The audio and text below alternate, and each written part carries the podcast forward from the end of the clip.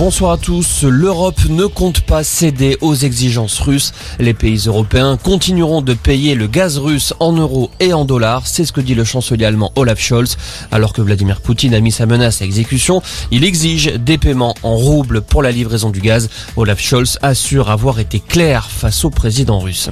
Pendant ce temps, l'OTAN s'attend à des offensives supplémentaires en Ukraine. Selon le secrétaire général de l'Alliance, les forces russes ne se retirent pas mais se repositionnent. Maintiennent la pression sur Kiev. À Mariupol, les habitants pris au piège attendent l'opération d'évacuation alors que le ministère russe de la Défense a annoncé un cessez-le-feu.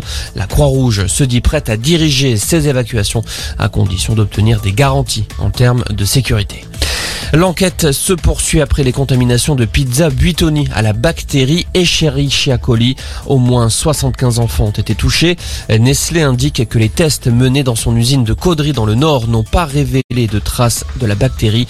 La société a depuis quelques jours fermé les deux chaînes de production de Caudry où 200 personnes fabriquaient des pizzas commercialisées essentiellement en France. La colère ne retombe pas en Corse après la mort d'Ivan Colonna. Un troisième rassemblement est prévu dimanche par un collectif nationaliste. Le collectif appelle les Corses à manifester à Ajaccio.